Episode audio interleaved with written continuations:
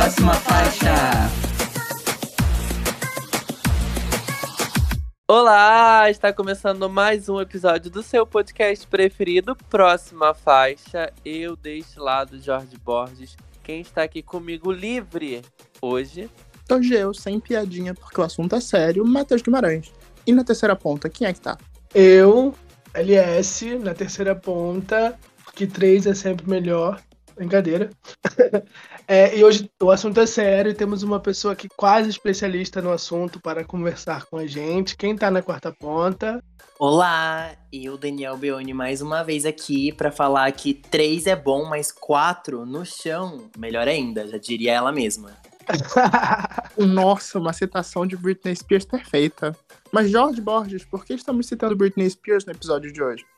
Estamos aqui para falar sobre o Free Britney, sobre a Britney, sobre a atualização do caso da Britney. Daniel tá aqui com a gente para conversar, Daniel batendo cartão aqui para conversar sobre o Free Britney.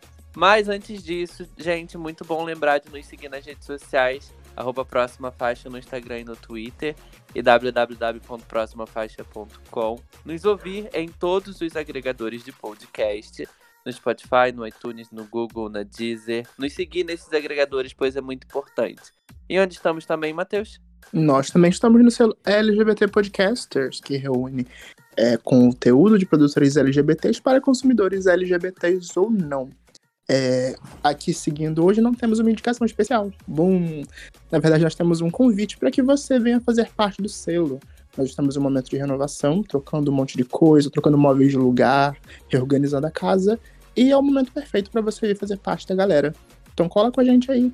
Se você tem um podcast, só mandar uma mensagem, entrar no nosso site e conferir tudinho. Tá certo?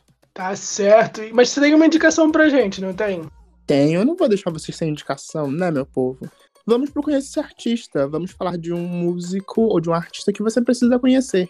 Nossa indicaçãozinha de hoje é Maria Nala, que você provavelmente não pode não lembrar dela pelo nome, mas com certeza lembra daquele vídeo que ela fez cantando, que deu uma certa viralizada nas redes, no Facebook, alguns anos atrás.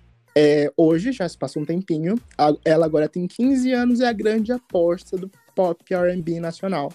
Ela acabou de assinar o contrato com a Sony e já lançou seu single Sem Tempo, com um clipe maravilhoso, uma vibe de Beyoncé, super produção, looks, cabelos e muita música.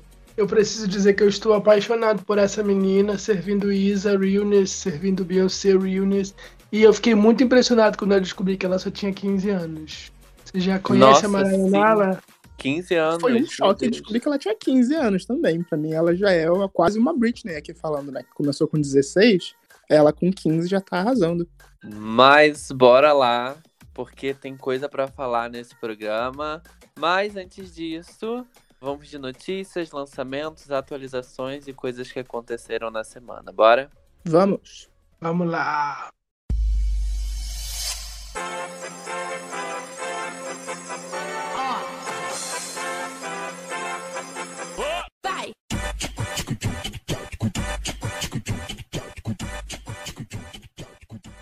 Gente, subiu. Você subiu, gente? A Carol com K mostra que é a mamacita e lançou a excelente Subida, misturando pagodão baiano e reggae, com direito a clipe inspirado na Rihanna. Vocês amaram a música? Vocês amaram a vibe? Ou não, não gostaram? Ela ainda está cancelada para vocês. Ela faz o Rude Boy dela. Mamacita já está descancelada aqui desde, desde, desde muito tempo. Desde Se Não Gostar Me Bota no Paredão, que ela já tá descancelada aqui em casa. E só queria até complementar a notícia, né? Esse já é a terceira música que ela emplaca no FIFA. Não é para poucas aí, três músicas no FIFA. Tá alcançando o coração de muitos héteros. Gente, eu gostei muito da música, mas eu estou completamente viciado no videozinho de Louco Sagaz. Eu passei o dia, o final de semana inteiro cantando aquele trechinho do vídeo de Louco Sagaz. Então, assim, subida é muito boa, o clipe tá bem legal, a música é bem legal, gostei da voz dela, diferente. Ela é uma ótima compositora. Mas, Mamacita, lança logo Louco Sagaz, pelo amor de Deus, eu já tô louca. É, eu queria comentar sobre o Louco, sobre Sagaz, não, sobre o FIFA, que é assim, a surra na gente que só atende o público animado, né, gente? Que só alcança o povo LGBT, Carol com Kai provando que faz músicas para héteros também, não tem preconceitos. É, você chegou a ouvir Subida, Daniel? Eu ouvi o clipe maravilhoso, amei demais o clipe, mas eu concordo que Louca e Sagaz é o hit, gente. Estou no aguardo também. A gente, eu tenho certeza que Mamacita está guardando Louca e Sagaz pro verão. Vai ser o hit do pós-pandemia. Mas vamos mudar de assunto, vamos falar de jazz, vamos abaixar o tom, vamos falar com mais elegância, mais garbo. Afinal, Lady Gaga e Tony Bennett lançaram o aguardadíssimo Love for Sale, com uma divulgação que fez inveja no povo de cromática. Vocês ouviram? O que, que vocês destacam?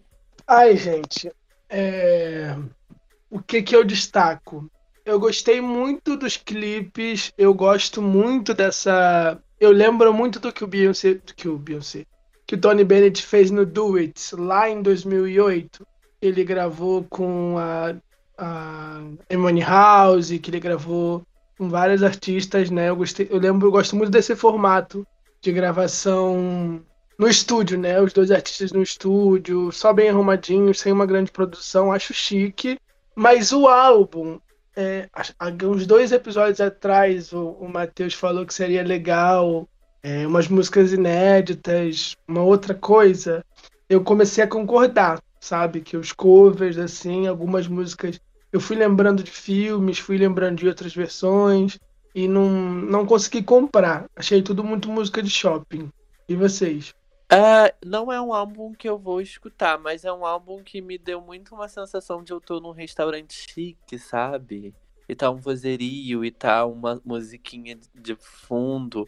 Me traz mais essa vibe do que shopping, sabe? Me traz uma vibe de um, vibe de um restaurante bem chique, com a música não tão alta, tocando. E eu acho que é isso que o álbum traz. Acho que, sei lá, se, ter, se eu for ter uma noite romântica, talvez essa vai ser a, a minha música de fundo, sabe? Já imagino o Jorge rodando uma taça de vinho, sensualizando pra Robert, tocando ao fundo So In Love. Mas olha, eu tava aqui pronto para criticar o disco da Lady Gaga, falar mal, porque eu queria. Mas no final das contas eu acabei sendo convencido pelo Twitter é, durante o lançamento eu vi muitos comentários, primeiro sobre a homenagem, né, porque a saúde do, do Tony Bennett já está bem debilitadinha, e tem toda uma teoria de que esse disco, inclusive, foi lançado, foi brevemente adiantado numa versão bem específica, para que ele pudesse ser submetido como disco do ano, para fazer essa última homenagem ao Tony Bennett, que tem 96 anos e está sendo. está trabalhando com dificuldade agora por conta do Alzheimer. E esse é o último álbum dele, tem todo esse caso. E além de tudo, a produção é muito bem feita. Tava aqui reclamando, ok, mais um monte de cover de Cole Porter, um monte de música que a gente já conhece, a gente já ouviu 50 mil versões. Mas tem coisa ali que você ouve. Recomendo, inclusive, que vocês ouçam com o Adobe Atmos, se você puder, lá no Apple Music. Porque tem coisa nesse disco que vem, um, vem uns metais que te arrepiam, e vem um trompete, vem um saxofone, vem um troço. Gente, é muito bom ouçam com som alto e deixem, apesar de não ser a Gaga não brilhar tanto na voz quanto ela brilha, quanto, quanto ela brilha no Tic to Tic, ainda é uma produção belíssima. Mas diz aí, Daniel, o que, que você tem a dizer? Ai, gente, eu acho que é um álbum que não foi feito para mim. eu não sou o público-alvo desse álbum. Então eu apreciei de longe, entendeu? Eu olhei para ele e falei, ah, que bonito! Vou ouvir o art pop. E foi isso que aconteceu. assim, é, amei os looks. Gaga tá, assim, num nível de beleza que todo dia ela surpreende. É, nossa, o show que ela fez, que inclusive foi transmitido no Instagram, né? Aqueles looks maravilhosos. Então, é ótimo para apreciar isso. Mas é um álbum que eu ouvi e eu não sei se eu quero ouvir ele de novo. Vamos ver, né? Vamos ver o que acontece.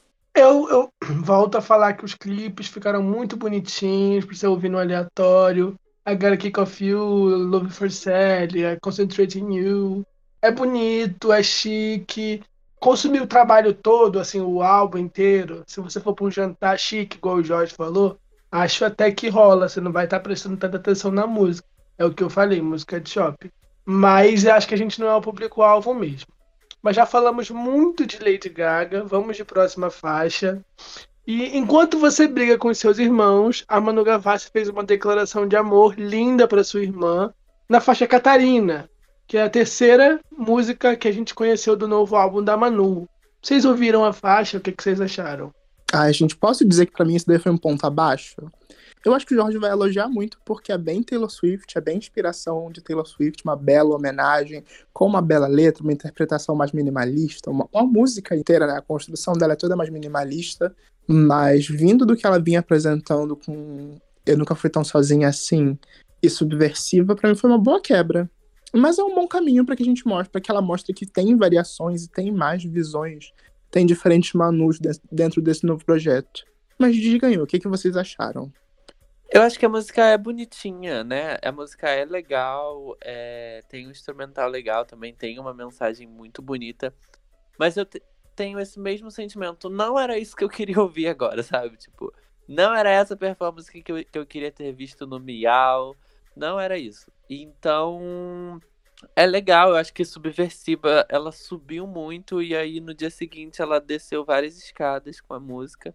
Mas é uma música legal, é uma música bonitinha, tem uma mensagem bacana. Não sei se eu comporia, com, escreveria para algum irmão meu, mas. Nenhum deles, Jorge. Talvez sim. Eu tenho seis, cinco, né? Ah, para algum eu tenho que escrever. Mas.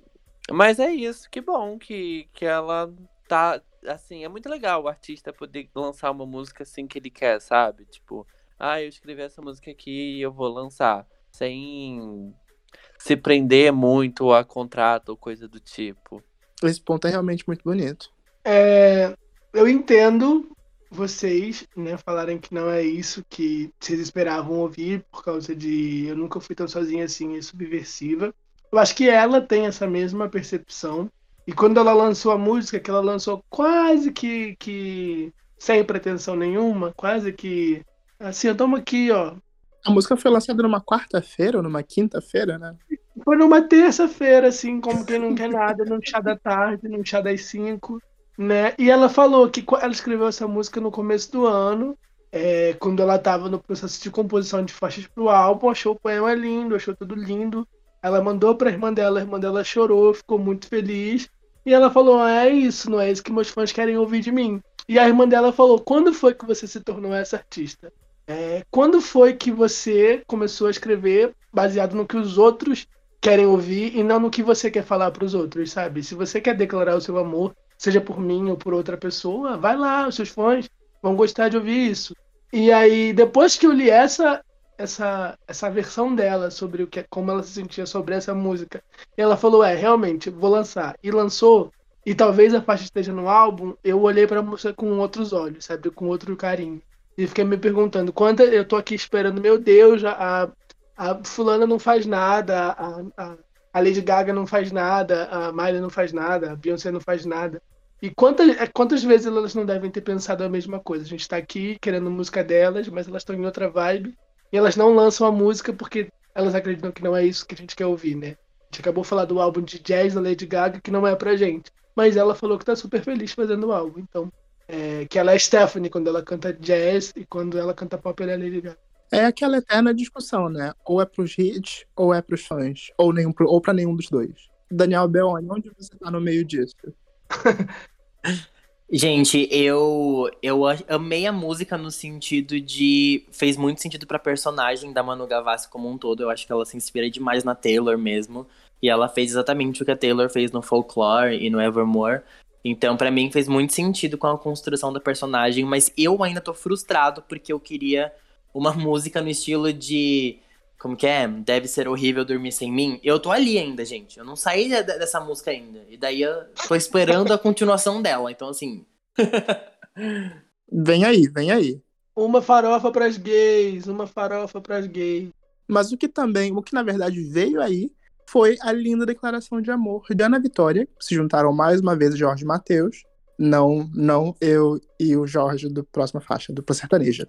E lançaram a Galeria, Galeria do Tempo, uma poesia lindíssima que tem, até impactou no chart da, da nossa Billboard brasileira, também conhecida como Spotify. Vocês ouviram esse lançamento? Esse feat que não é mais tão chocante, mas continua sendo muito bom? É, Geleira do Tempo, o nome da música. Eu achei a faixa muito bonita. A dislexia, meu Deus. o clipe foi gravado no teatro, eu achei muito bonitinho, conceitual e simples, e eu amei a música. Me julguem, eu gosto de Ana Vitória e eu não consigo não gostar. Mas e vocês? O que vocês acharam? Eu fiquei impressionado com o desempenho comercial disso. Ela subiu, tá na posição 40 e poucos do nosso Spotify. Ela, a música tá rodando muito bem. É o sertanejo, né? Se junta com um sertanejo de nome grande. Não tirando os méritos das meninas, porque acho que o álbum dela até fez barulho, né? O álbum recente delas. Mas se juntar com um sertanejo muito grande, popular entre os héteros, é isso que rola. A música é legal, a música é bem Ana Vitória para mim. E eu não sou muito fã de Ana Vitória. Mas é bonitinho, o clipe foi bem legal também. Apesar de não gostar muito da música delas, eu gosto muito das meninas. Mas é isso. E você, Daniel, ouviu a Geleira do Tempo? É, eu não ouvi, então não tenho condições de opinar. Próximo assunto, vamos para a próxima faixa. É, moi. Vamos falar agora de Super Bowl. A NFL não anunciou um, nem dois, nem três, mas cinco. Cinco grandes nomes para o show do intervalo de 2022. Anota aí, nós vamos ter Snoop Dogg, Mary J. Blige, Dr. Dre, Kendrick Lamar e Eminem dando peso para a final da Super Bowl. O que, que vocês acharam, gente? Já estão aprendendo a decorar os raps para poder curtir esse Super Bowl?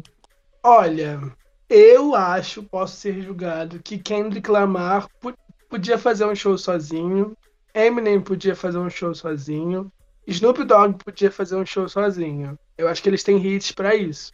É, eu quero muito, eu tô mais curioso para ver como que eles vão dividir esse tempo, que geralmente tem 18 minutos, 16 minutos de show do intervalo, para cinco pessoas, porque é muita gente e são muitos hits. Então eu tô bem curioso. Mas gostei bastante da jogada. Acho que o hip hop ele é o, o ritmo mais consumido nos Estados Unidos desde 2017 e o pessoal, o público americano vai curtir bastante. E vocês?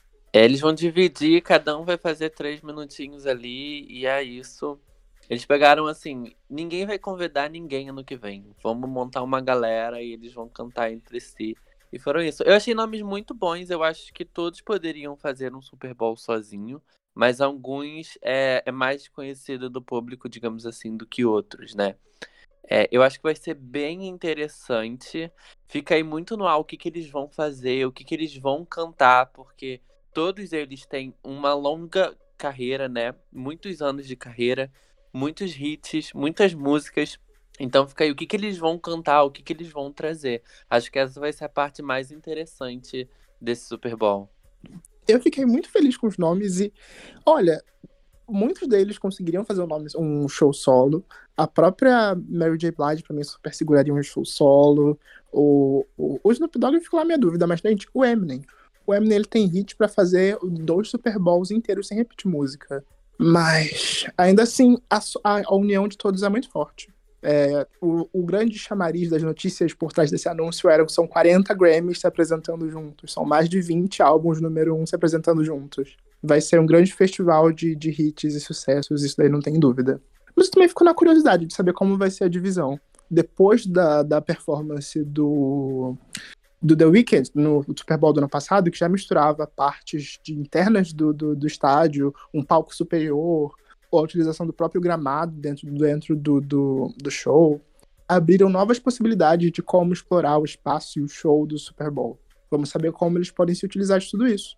Eu só queria dizer que eu fico chocado como a gente ainda, como as pessoas esquecem que o Eminem é péssimo e todo ano ele volta para ser péssimo de novo e as pessoas esquecem de novo que ele é péssimo. Então assim, eu tô aqui para causar e falar que o Eminem não devia estar tá nessa lista. Mary J. Blige, tudo para mim. É um homem hétero branco. A gente não pode esperar muito, mas música boa a gente não pode negar que tem. Sim, mas podia estar tá sem ele. mas, gente, olha só. A igreja, o momento que a igreja pediu, Jesus voltou, não é Jesus. Adele anunciou o comeback, eu até levantei aqui para dar essa notícia. Easy on Me será lançada no dia 15 de outubro e abre os trabalhos da Era 30. Vocês estão preparados para esse momento? Vocês viram aquele teaser quantas vezes? Queria antes dizer, eu sei que vocês todos vão aclamar a Adele. Queria só botar meu, meu, tirar meu elefante branco da sala e falar que já estou de saco cheio da Adele antes mesmo dela chegar. Durante toda essa semana de divulgação, esse finge que vai, mas não vai, esse caga, mas não sai da moita, já estava muito de saco cheio da Adele. Olha, eu tô torcendo muito para que, esse, pra que esse, esse lançamento novo, essa música nova, faça tanto sucesso quanto a Lorde. Disse, pronto, acabou. Ai, não vai, né? Você sabe que não vai. Eu vi uma galera reclamando muito de que tava de saco cheio já da Adele não mudar o estilo de música, né? De ser de novo uma música balada e piano e coisa do tipo. E, gente, ela realmente não vai mudar. E aí eu vi várias pessoas também questionando que o público dela consome isso e não vai ser por causa de um boiolinha que ela vai mudar, sabe? O gênero dela. Mas assim, para mim, eu estou super satisfeito com a vinda da Adele. Eu acho que encheu um saco sim a divulgação, foi bem, enfim, chata. Mas eu acho que vai ser uma música bem legal também. Adele, não vou esperar muita coisa diferente, já que não vai ter. Mas a mulher entrega, ela sabe entregar vocal, ela tem uma equipe que produz uma música muito boa, viciante, vai ser número um. Quem pegar, pegou. Ela só vai perder o número um pra Mariah Carey de novo com All I Want for Christmas Is You, porque já estão falando em Natal, né? Então daqui a pouco Mariah volta pra, pra, pro top 10. Mas é isso. O álbum sai em novembro, né? Provavelmente, dia 19 de novembro. Um mêsinho, a gata veio com tudo. É, eu, eu tava querendo um motivo, gente, para terminar o meu namoro e curtir esse comeback da Adele, assim, com gosto, com tudo que merece. Acho que temos, acho que temos aqui. Brincadeira. é, curtir, sabe a música, essa vibe, né? Que tava merecendo. Gente, é, eu sou muito fã da Adele, eu gosto muito da Adele. Minha mãe é muito fã da Adele. Em 2015 ela me deu o álbum 25 de Natal, eu dei pra ela também. Eu ganhei, eu acho que eu tenho, eu tinha, né, uns quatro álbuns, perdi tudo, porque eu sou uma pessoa muito organizada. Mas eu achei que no final das contas eu tinha uns quatro álbuns da Adele aqui em casa, eu tenho um ainda. Mas ela faz história com um filtro preto e branco e um piano, gente. Ela não precisa de mudar. É, eu até acredito que o álbum vai ter alguma coisa mais animada, mas ela, ela lançou Send My Love to Your New Lover, né? Fez a dancinha dela. É a música mais animada do 25. Ela fez um clipe dançando ali e ninguém ligou, gente. A gente quer ver, né? É aquele meme da. A, gente, a, a, a cantora terminou o namoro e, e tá sofrendo. Gays, me dá um álbum pra eu sofrer, sabe? Eu acho que é sobre isso e a Adele vai vir entregando tudo é a cura do Covid, sabe? Não é a vacina, é esse álbum da Adele. Eu já tô muito animado. E eu tenho uma teoria, na verdade eu vi isso no Twitter, que a indústria está cansada dessas músicas de Natal que voltam aos charts no final do ano, desde 2018, e eles pretendem usar o comeback da Adele para mudar isso, né? E aí por isso que o álbum vai sair quase ali no, no, no Natal, em novembro do ano passado as músicas de Natal já estavam bombando nas paradas e eles querem mudar isso, né? Com a, a, a força do lançamento da Adele, lançar um monte de música nova para ver se volta a ter lançamentos nessa época, que é uma das épocas mais lucrativas do ano. Eu acredito que a Adele tem esse potencial, mas vamos ver. E você, Daniel, o que você está esperando desse comeback? Primeiro, seguindo a, a vibe do LS, eu queria dizer que as vagas para alguém namorar comigo e a gente terminar um dia antes do álbum sair estão abertas, tá, gente? Sou solteiro, mas quero estar solteiro perto da quando o álbum sair. Enfim. Mas eu não tenho essa questão que a Adele tem que mudar o estilo, não, gente. Ela é ótima no que ela faz. A gente já tem vários outros artistas lançando farofa, pop. A gente não tá da Adele lançando música de balada. Então, assim, eu sou muito fã da Adele e para mim, se ela lançar mais um álbum depressivo, estarei lá chorando junto com ela. ah, isso deixa só deixar claro que meu incômodo com a Adele tem a ver com a divulgação, essa falta de anúncio, essa falta de comunicação, de deixar claro que vem aí, se vem aí, se não vem aí. Aí é que tá meu incômodo. Meu incômodo não tá ligado ao som da Adele, que funciona muito bem, tá ali, ela se propõe a fazer isso. Ela é a única no mainstream atual fazendo isso e tá ótimo. Mas tá só a divulgação. Mas vamos de próxima faixa? Vamos. Vamos de tema principal, né, gente? Porque a Britney está livre. Na última quinta-feira, uma audiência decisiva sobre o processo da tutela da princesa do pop aconteceu. James Pierce, pai da cantora, foi suspenso da tutela e os papéis para o fim da conservadoria foram encaminhados ao juiz. Né? Enquanto esses papéis são encaminhados, o o Matthew Rosengart, que é o advogado da Britney, segue investigando James Pierce sobre os abusos da tutela. Vamos falar sobre tudo isso? Let's go! Vamos.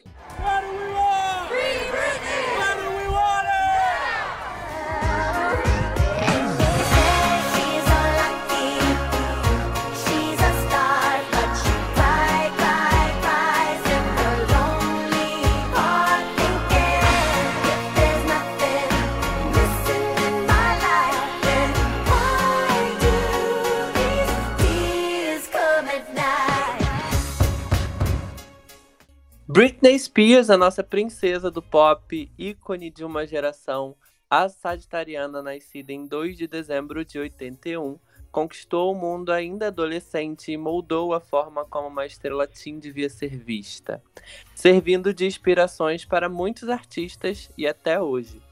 Músicas e performances marcantes, coreografias de tirar o fôlego, videoclipes icônicos, milhares de prêmios e muitas polêmicas. Em 2007, o mundo parou para assistir o Breakdown da Britney.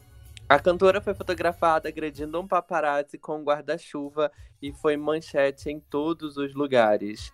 A princesa do pop havia enlouquecido, diziam as manchetes. Uma intervenção foi feita e a cantora foi considerada instável e não era capaz de responder pelos seus atos. A partir dali, Britney foi colocada sob a tutela do seu pai e começou um grande pesadelo. O que poderia ter sido interpretado como uma pessoa que precisava de acolhimento e respeito virou uma situação sobre dinheiro e poder. No episódio de hoje, junto com Daniel Beoni, vamos falar sobre o movimento Free Britney, como os fãs perceberam que a cantora precisava de ajuda, como isso tudo começou, por que, que a tutela demorou tanto para ser questionada. E o que, que aconteceu na vida da Britney Spears? Sabe o que eu quero? O James Spears na cadeia. Vou começar introduzindo o nosso experiente em Britney Spears, Daniel Beoni. Daniel, se apresente. Eu quero que você fale um pouco sobre o movimento Free Britney. Quando que você se deu conta do movimento Free Britney? Gente, falar de Britney é assim, minha coisa favorita, vamos lá. Ah, o Free Britney foi uma coisa muito chocante, né? Eu acho que não teve uma pessoa que não ficou completamente impactada com essa história. Que de repente tudo foi por água abaixo, assim, né? Acho que todo mundo ficou muito chocado. E desde que essa história começou, eu tô, tipo, 100% focado em entender tudo. Porque pra mim parece um, um episódio de Black Mirror. Pra mim isso é chocante que a gente não tá em Black Mirror. É, eu acho que a primeira vez que eu me dei conta do movimento Free Britney foi quando a Doll Domination foi cancelada. Que ela se recusou a fazer os shows e os fãs começaram a falar sobre isso, que ela finalmente tinha dito não, né? Que ela não ia fazer a turnê. E vocês? A gente até a gente tinha até comentado brevemente sobre, sobre o movimento. Pra mim, o mais chocante foi a mudança de foco que ele aconteceu. Eu acabei tendo noção dele pela primeira vez ali por volta da Domination mesmo. É, foi o momento em que o, o, o Free Britney deixou de ser uma coisa mais leve, uma coisa mais de fã, e acabou tomando uma. uma um, acabou mudando o tom do movimento mesmo. Ele acabou deixando de ser essa coisa de fã e se tornando uma coisa mais séria, mais palpável. Ainda que por algum momento tenha passado até por um terreno de teoria da conspiração, de não se acreditar que aquilo, aquele interesse, aquela vontade de sair de fato viesse da Britney, fosse mais uma teoria de controle.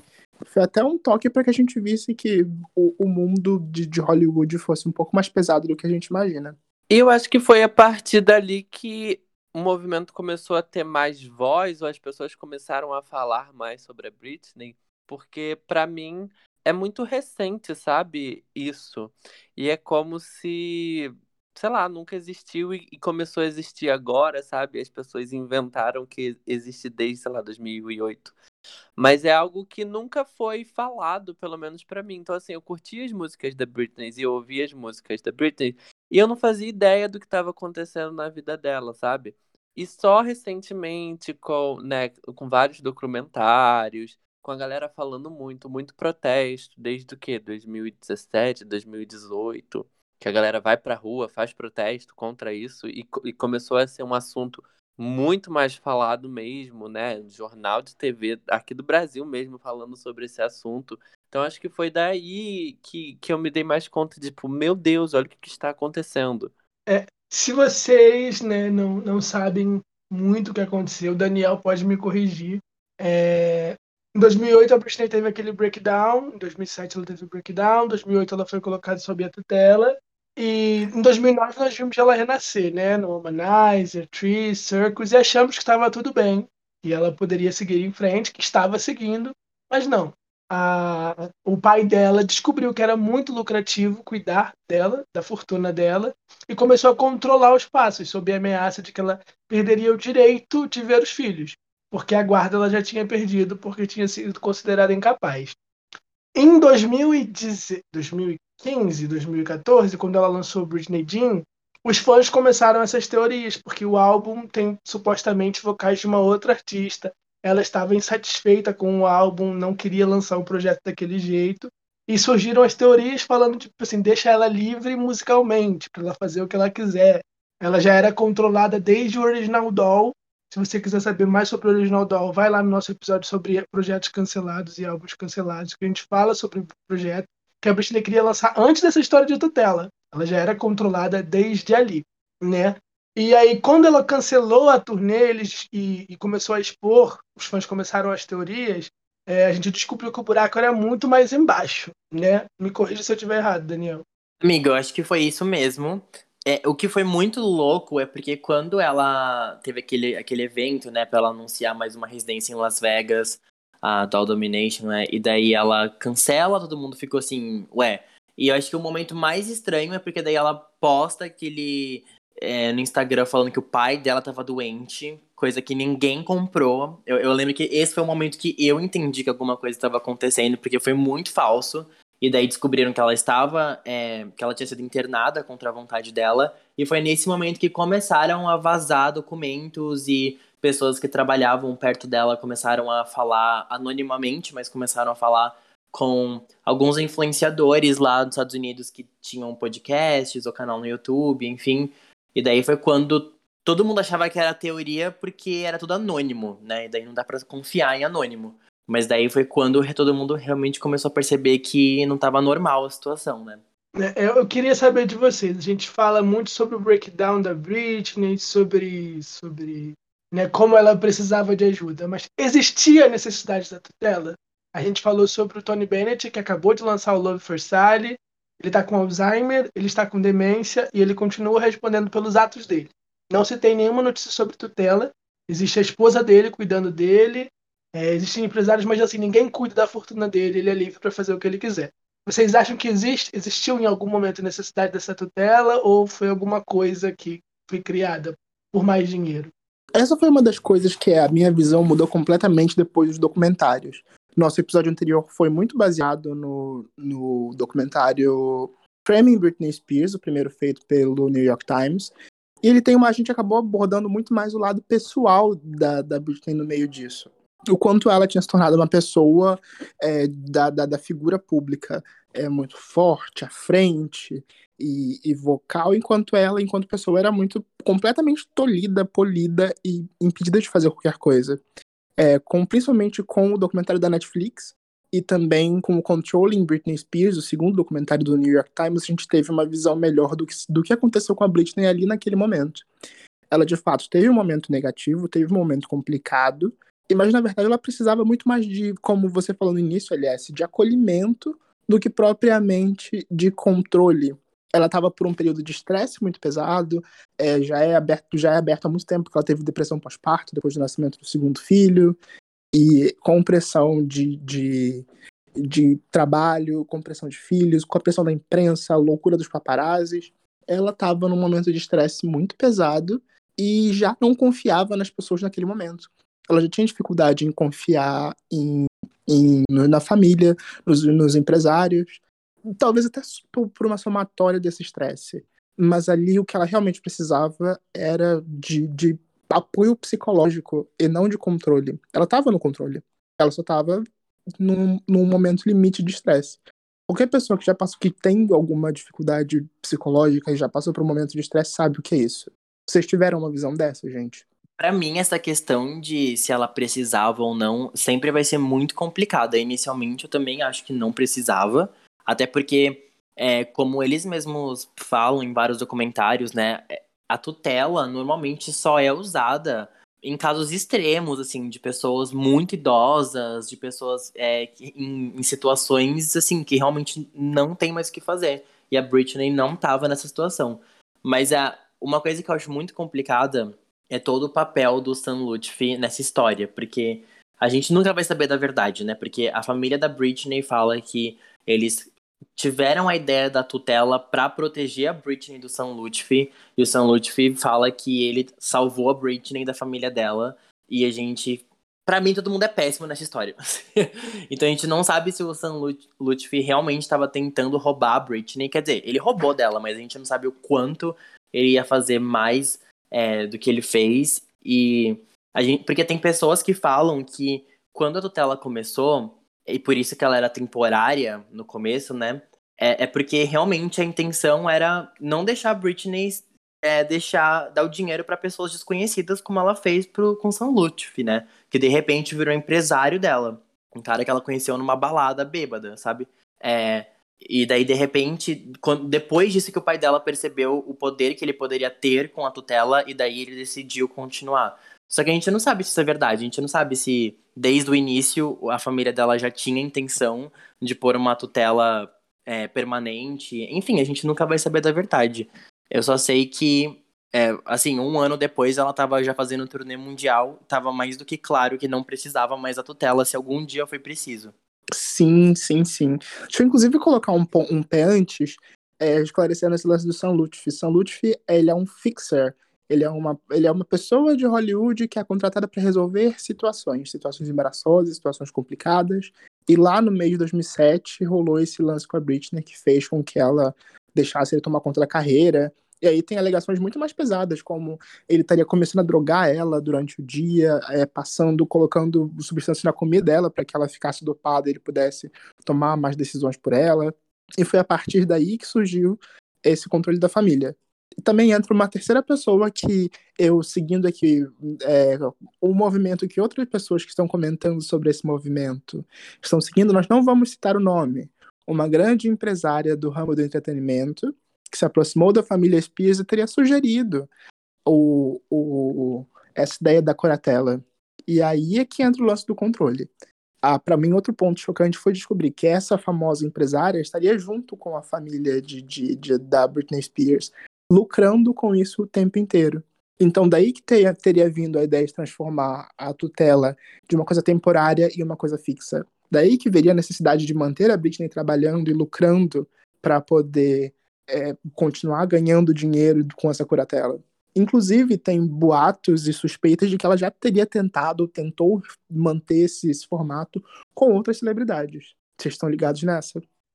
Eu vi isso, inclusive essa empresária, ela tem uma conta, né, num dos, nos paraísos fiscais aí e que descobriram muitas transferências de James Spears para essa empresária. Quando levantaram essa essa hipótese. É, eu queria que o Jorge Borges falasse o que, que ele acha disso tudo, se ele acompanha, se para ele é tudo teoria. Que eu queria muito ver a opinião de quem não, não é do mundinho fã do mundinho Britney BR, sabe? Como que fica chocado ouvindo todas essas coisas. Pra mim é muito doido pensar que que as pessoas podem fazer isso, sabe? Tipo, pra- em cima de outras pessoas. Eu acho que isso é muito, Pra mim é muito tipo, não, não deve, sabe? Uma pessoa decide por ela, a não ser em casos na qual a tutela é para funcionar. Mas eu digo assim, de que as pessoas não deveriam é, se tornar donas de outras pessoas, sabe? E com a tutela da Britney é como se fosse isso. Ela não pode fazer isso, ela não, ela não pode engravidar porque colocaram um negócio lá nela para ela não ter filho. Então, assim, ela deve, as pessoas elas devem, né, é, decidir o que elas querem para elas, para o corpo delas, para a vida delas. Então, para mim, eu fico muito tipo chocado em como isso acontece, em como isso vem acontecendo há 13 anos e ninguém falou nada, sabe? Tipo, e ninguém tocou no assunto, ninguém falava, ninguém falava de tutela. Eu acho que acho que essa é a verdade, né? Acho que depois que que aconteceu lá a, a questão em 2008 e aí ela vem com com um álbum novo, com turnê nova, né, performando toda poderosa no palco, que é o que a gente vê, e a gente não vê o que estava acontecendo por trás, né? Então acho que o assunto meio que ficou apagado durante um bom tempo e aí me ponho como uma pessoa por fora, né? Tipo, que não acompanhava a vida pessoal da Britney. Acho que um fã que acompanha a vida do artista provavelmente já estava mais por dentro disso. Mas foi um assunto que ficou muito por trás dos panos, porque ela veio fazendo tanta coisa, ela veio, né, lançando vários álbuns e turnês e tal. Acho que a partir do momento que ela começou a realmente se desgastar de novo, as pessoas foram lembrar e foram perceber do que estava acontecendo na vida pessoal dela. É muito triste, na verdade, eu acho que a situação é muito triste. Pensar que, que ela não quer lançar aquela música, pensar que ela não quer fazer aquilo, pensar que ela quer ter filho ela não pode ter filho porque outra pessoa tem que decidir por ela. Esse caso que o Matheus citou sobre essa tal empresária, não fiquei sabendo disso, acho que não chegou em mim. Vou pesquisar depois, eu quero saber mais sobre, porque é muito surreal. E, e como dinheiro move o mundo, né, gente? É tudo por causa do dinheiro. Ninguém parou e pensou na Britney, pensaram no dinheiro que ela conseguia. Exatamente. É, existem muitos boatos de que o episódio da Miley de Black Mirror foi muito inspirado na Britney, né? E tem ali a, a empresária tenta matar ela, tenta matar a Ashley O e, e continuar lucrando em cima dela com, com holograma e com músicas descartadas e com, sabe, fazendo outra uma, uma forma de reproduzir a voz dela que todo mundo sabe que foi o que aconteceu no Britney Jean. É, ali em 2017, uma outra cantora pegou, finalizou músicas que a Britney não queria gravar, porque ali em 2017, 2015, ela já não estava, já estava de saco cheio dessa, dessa tutela. Eu, eu acho que o mais pesado e o mais triste para mim é ela querer ser mãe, porque roubaram o direito dela de ser mãe. Ela perdeu, é, ela não viu os filhos crescer, ela não teve a guarda dos filhos. E aí ela tem essa vontade, essa necessidade de ser mãe de novo e se provar para o mundo e para ela mesma que ela é capaz de ser mãe, que ela é apaixonada pelos filhos dela e tiraram isso dela. Eu acho essa parte mais pesada de todas, porque é muito triste, muito triste. E também abre a discussão criminal em torno do James Spears e todo esse controle. Outro ponto revelado aqui, antes disso, né, é importante deixar claro, esse controle de reprodução é, pelo menos aqui no Brasil, na legislação brasileira é crime, acredito que na legislação de lá também. Não sei exatamente sobre essa questão da, da curatela, como ficaria a, a questão criminal por trás disso, mas aí a gente entra em outros crimes que foram descobertos com esses documentários mais recentes.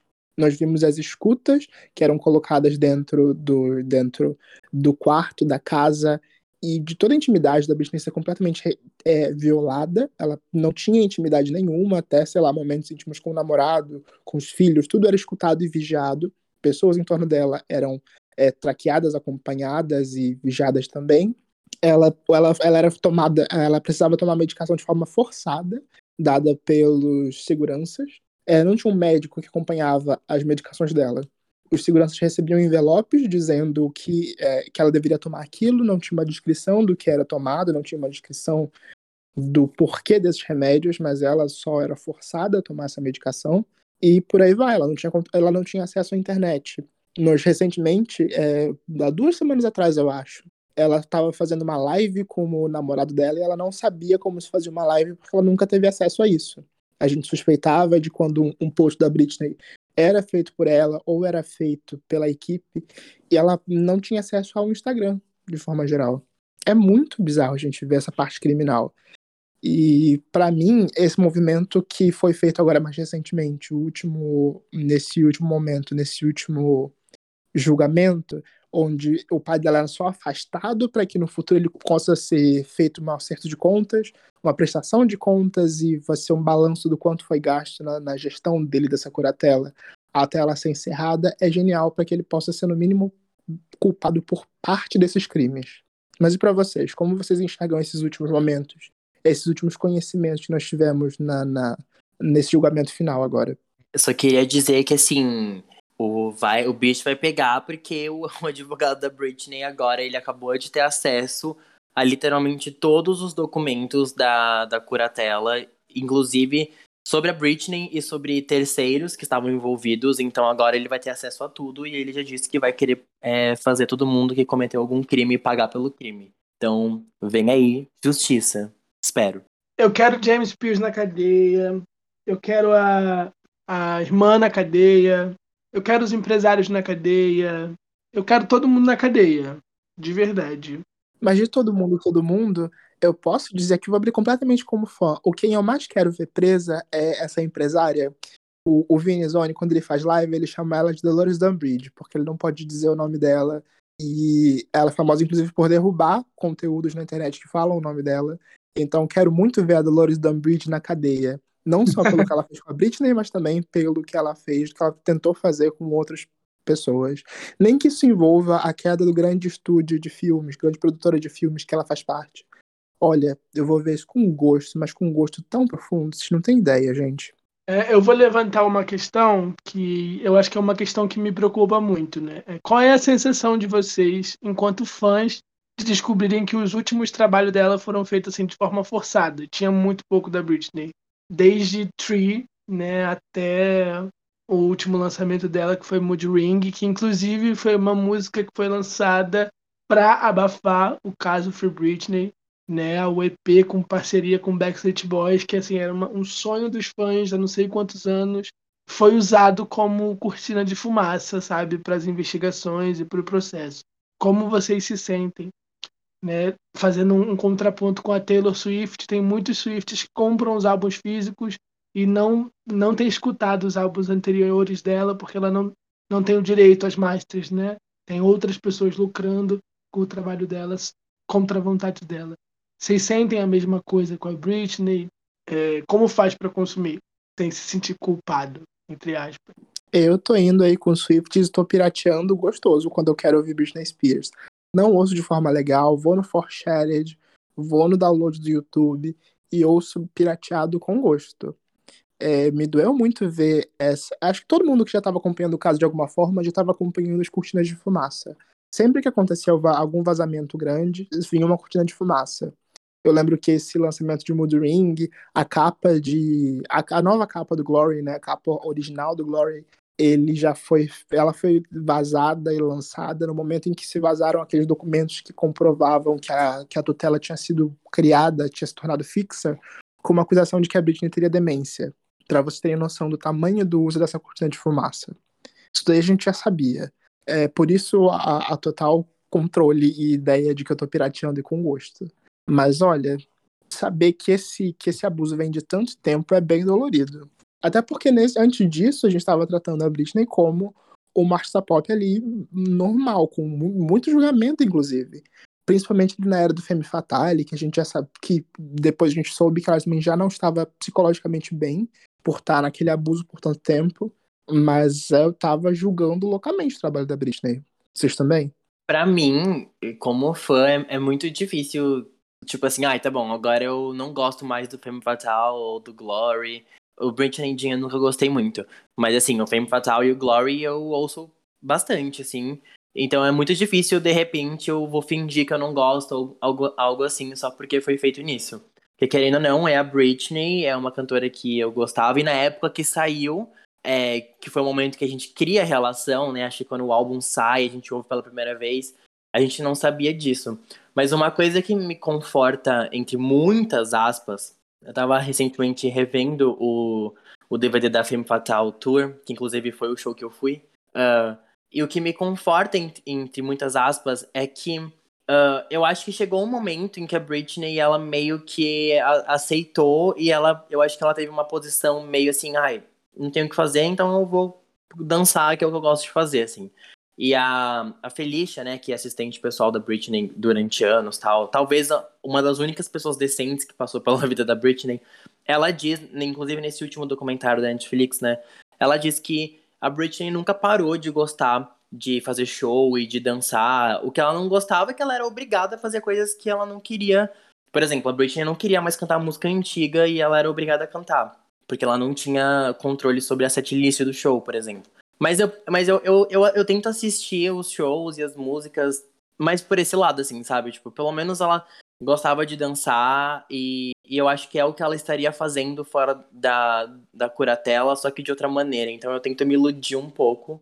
Porque também, senão, assim, a gente vai poder ouvir só o primeiro álbum dela, né? Que tal- talvez tenha sido o único álbum que ela teve total controle, assim, sei lá. Sim, eu, eu, eu vou pelo mesmo caminho também, eu acho. É, é muito difícil, né? A gente falou da Manu, né? Dela lançar uma música que ela quer lançar, sem impedimentos e sem achar o que as pessoas vão pensar ou não. E aí, falar agora desse assunto, eu acho que é uma coisa muito difícil. E aí, para um artista, né, não, não, não poder se expressar do jeito que ele quer, eu, na, na verdade, eu não consigo nem imaginar como é se sentir num, nesse jeito. Eu- é algo que me dá muito, tipo, uma fobia só de pensar, sabe? Um negócio de você não poder é, tomar alguma decisão, de você querer fazer alguma coisa e você não poder. E eu acho que ela gosta, né, tipo, de cantar, de dançar, coisa do tipo. Acho que ela seria feliz fazendo isso.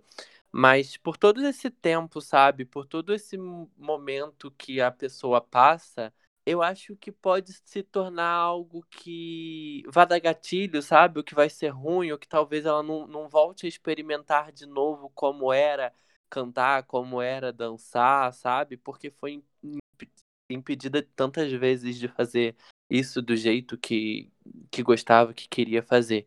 Então acho que é uma situação bem complicada.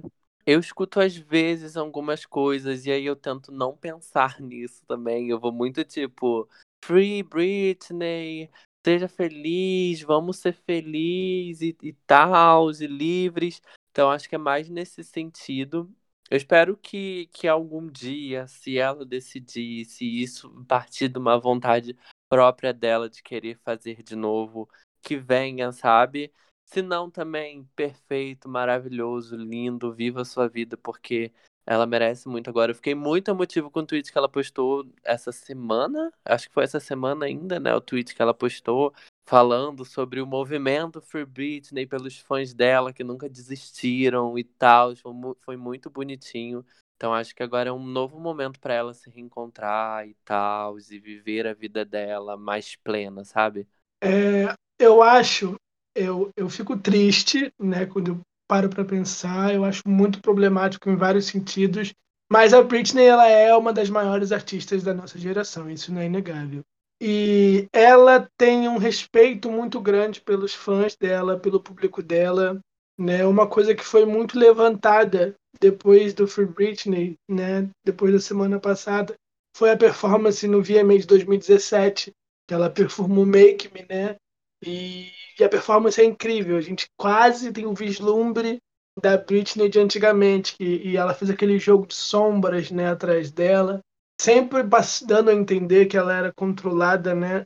É, os vários fãs já fizeram essa leitura desse, dessas mensagens que ela tentava colocar no trabalho dela.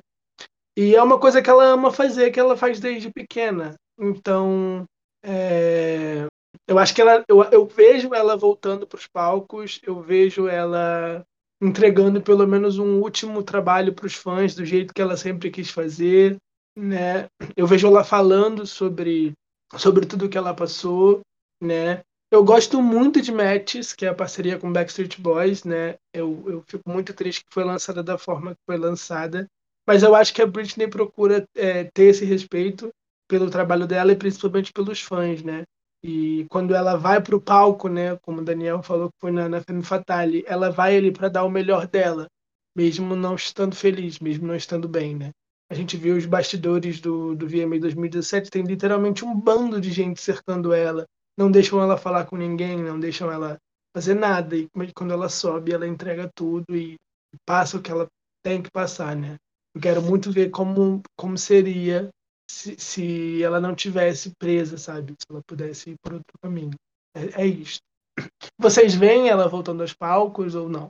Eu definitivamente vejo. Inclusive, recentemente ela ta- tava na rua, né? E daí perguntaram pra ela se ela vai fazer mais música. E ela disse que com certeza vai fazer mais música. Eu, eu acho que é só importante a gente lembrar que ela, agora que ela tá livre, os fãs não podem cobrar dela, né? Os fãs não podem virar essa prisão dela. Então, tipo, talvez ela lance ano que vem, talvez ela lance daqui a dois anos, daqui a três anos. A gente não sabe, a gente só vai aceitar o que acontecer e não ficar cobrando dela. Mas eu, eu duvido que ela vai, tipo, se aposentar pra sempre. Sim, eu duvido.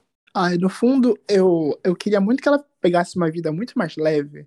Sei lá, em vez de fazer super shows e super turnês, uma turnê mundial super lucrativa, ela fizesse, sei lá, uma musiquinha de vez em quando, um single solto, uma dancinha no TikTok.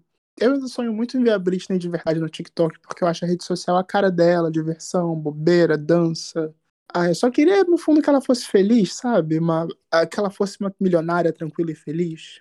Sim, eu, eu também parto, de, parto dessa mesma ideia. Se ela vai lançar música ou não, não tô nem aí, sabe? Tipo, eu acho que é- é- vai ser muito mais satisfatório ver ela muito feliz e ela nas redes sociais, sabe? Tipo, ela fazendo, ela tweetando, ela postando as coisas, do que uma grande turnê e uma música pra gayzinho ficar falando que é ruim e que é a melhor antiga e coisa do tipo. Então, é isso. Ah, eu, eu já falei, né? Eu quero muito que ela volte. Eu quero muito ver ela, ela, sabe, sendo consagrada. Eu gosto muito de ver a Madonna. A Madonna nem precisa performar nela, ela só vai lá, aparece, é aclamada, mostra a história dela, não precisa nem performar, sabe? Esse respeito. Acho que depois de tudo que ela passou, é, é- vai ser muito bom ver, ver isso. E ver ela interagindo com as pessoas que ela foi tanto, foi tanta inspiração. Mas o caso Britney Spears, o movimento Free Britney mudou as leis sobre tutela nos Estados Unidos.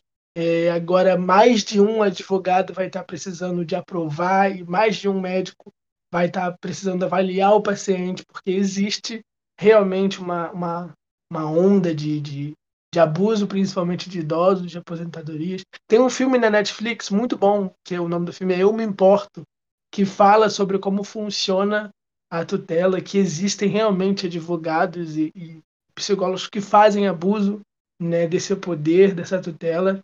E eu queria saber de vocês, né?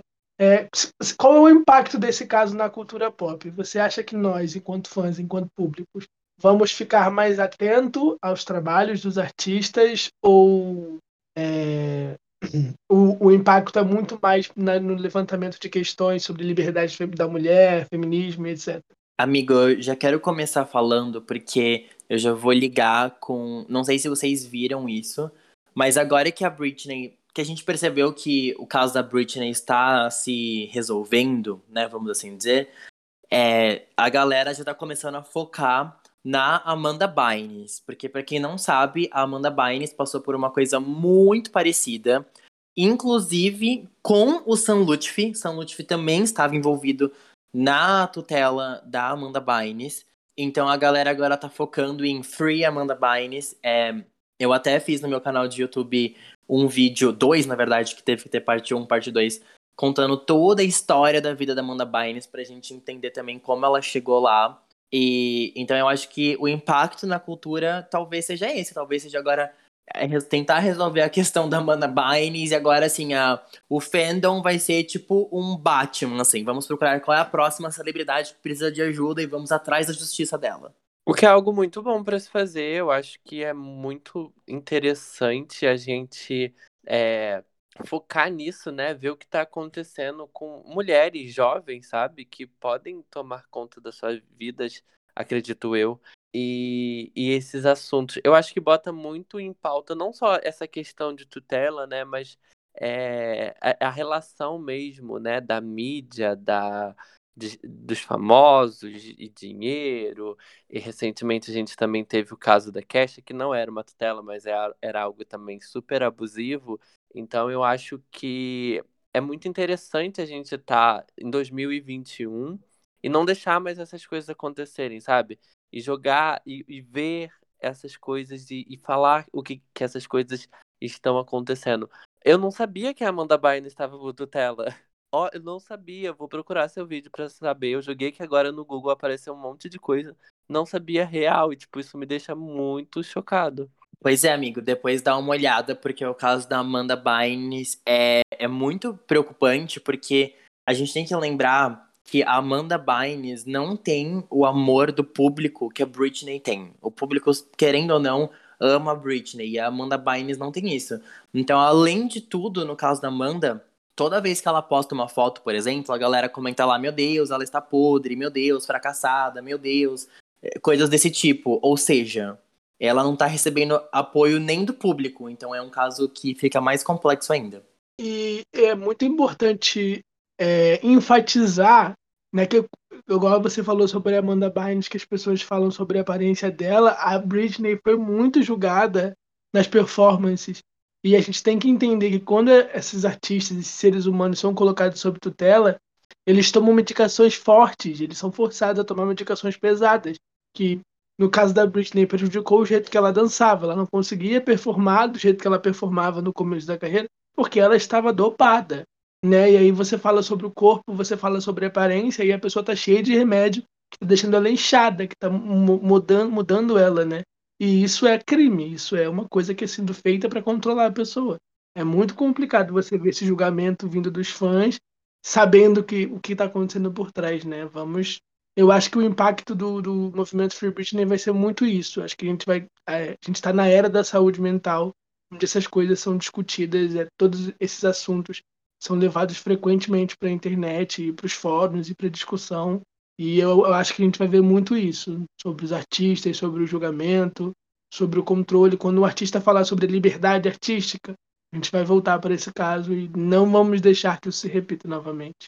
Só um adendo, e eu vou militar agora, é, se preparem, mas o tabu vai quebrar agora. Só que não adianta, é, para todo mundo que está ouvindo, não adianta a gente ficar tendo toda essa delicadeza e esse cuidado com a Britney e xingar as outras divas pop que não estão em tutela, entendeu? Eu digo isso porque é, quem já me ouviu aqui sabe que eu sou muito fã da Miley e a, o fandom, principalmente, não consegue ver um show da Miley sem falar mal do cabelo dela, do corpo dela, da maquiagem dela, da roupa dela e destroem ela toda vez que essa mulher aparece em público. Daí, assim, será que a gente tem que esperar, então, agora a Miley surtar, entrar em depressão e, e pra gente ser cuidadoso com ela? Então, assim, vamos repensar como a gente age nas redes sociais. Militei. E para você, Matheus, qual é o impacto desse caso? Queria dizer que Daniel militou muito, muito, muito bem. É, essa questão sobre saúde mental dos artistas é, um, é, rende até um episódio exclusivo aqui no próxima faixa. Quem sabe aí, uma próxima participação. Mas sobre o legado específico do Free Britney, eu acho que, mesmo que não vá mudar o comportamento do fã de pop, pode sim ser o início de um, de um novo, de uma nova visão para isso. Imagino que uma Britney mais vocal sobre tudo que ela sofreu também vai mudar essa, essa percepção, esse contato que a gente tem. Então, essa, então por isso o Free Britney pode mudar a longo prazo. Pelo menos eu acredito. Certo. Para a gente encerrar esse episódio, como que a gente vai comemorar a liberdade da Britney? Eu quero que vocês recomendem uma música, uma performance para quem está ouvindo, para a gente celebrar Britney Spears. Mas igual o Matheus vai no Forshared. Mentira, dá os prêmios no Spotify que agora a gata vai ganhar o dinheiro dela. Como é que vocês vão comemorar isso pro Britney? Olha, enquanto o dinheiro ainda não vai pra Britney, por, pelo menos por enquanto, eu ainda vou dar muito stream nas performances da Tiffany Bradshaw, que é uma drag brasileira aqui que faz impersonator da Britney. Vou ver vídeos antigos da Francine, que, que também Francine cantora, ou de atual, que antes era cover da Britney. E depois, depois que tudo estiver liberado, aí sim eu volto para ouvir o Baby One More Time, que já é um clássico cristalizado na cultura pop mundial. É isso. Eu só vou adicionar o Break the Ice ali da gata pra ela vir quebrando tudo. E você, Daniel? Eu estou numa maratona de rever todas as turnês da Britney e eu vou recomendar o show inteiro, que no caso é da minha turnê favorita, que é a Dream with a Dream Tour, é a turnê dela de 2001. Tem no YouTube. Recomendo vocês verem Britney Spears no seu auge, fazendo as danças maravilhosas que ela, que ela fazia na época. É, eu vou comemorar e recomendo para vocês assistir os documentários para entender todo o caso. É, o Framing Britney Spears da Netflix. A gente fez um episódio sobre no começo do ano e é muito bom. E tem o Britney vs Spears, que vilaniza o pai dela. É muito problemático porque jogou muita culpa dela. E eu fiquei com muito medo quando, quando eu fiz o roteiro desse episódio de falar sobre esse breakdown como se justificasse alguma coisa. E não justifica, mas é muito. É um, um, um documentário muito bom no sentido jornalístico, no sentido de cada coisa que aconteceu. Né? E, é, e é nesse documentário que você vê os documentos que foram vazados na internet, como todas as coisas foram crescendo e acontecendo, a ponto da Britney conseguir é, vocalizar que ela queria processar o pai dela. Por isso o nome, Britney versus Spears. Não é Spears dela, é Spears o Jamie. E para finalizar, é, escutem o Upside Did It Again, que é um hino. Ah, posso fazer uma última indicaçãozinha? É, falamos muito de outros creators de Britney Spears e tem creators incríveis, como o Vinizone, que atualmente está meio que em pausa, mas ele ainda dá muitas atualizações sobre Britney no Instagram dele, Vinizone com dois N's e I. E eu também queria indicar o Gossip Britney, que é um canal incrível do Max Simões. É, ele tá no YouTube, ele faz vídeos com uma certa regularidade sobre Britney Spears também. Acompanhei muito, muito, muito do caso pelos vídeos dele. Então fiquem de olho. E também tem os vídeos do Daniel Beone, que ele tem um vídeo falando sobre toda a carreira da Britney, né, Daniel? Faz aí o seu merchan. Gente, meu canal de YouTube sempre falo sobre os anos 2000, sobre os filmes sérios, artistas. Então tô sempre falando lá. Eu tenho um vídeo no meu canal sobre toda a história do clube do Mickey, que obviamente envolve Britney Spears, porque foi onde ela começou. Então recomendo porque tem umas coisas muito legais nesse vídeo. É isso. Temos um episódio, meninos. Temos um super episódio. Temos. Então, Free Britney e até semana que vem. Tchau. Tchau. Tchau. Este podcast faz parte do movimento LGBT Podcasters. Conheça outros podcasts através da hashtag LGBT Podcasters ou do site www.lgbtpodcasters.com.br.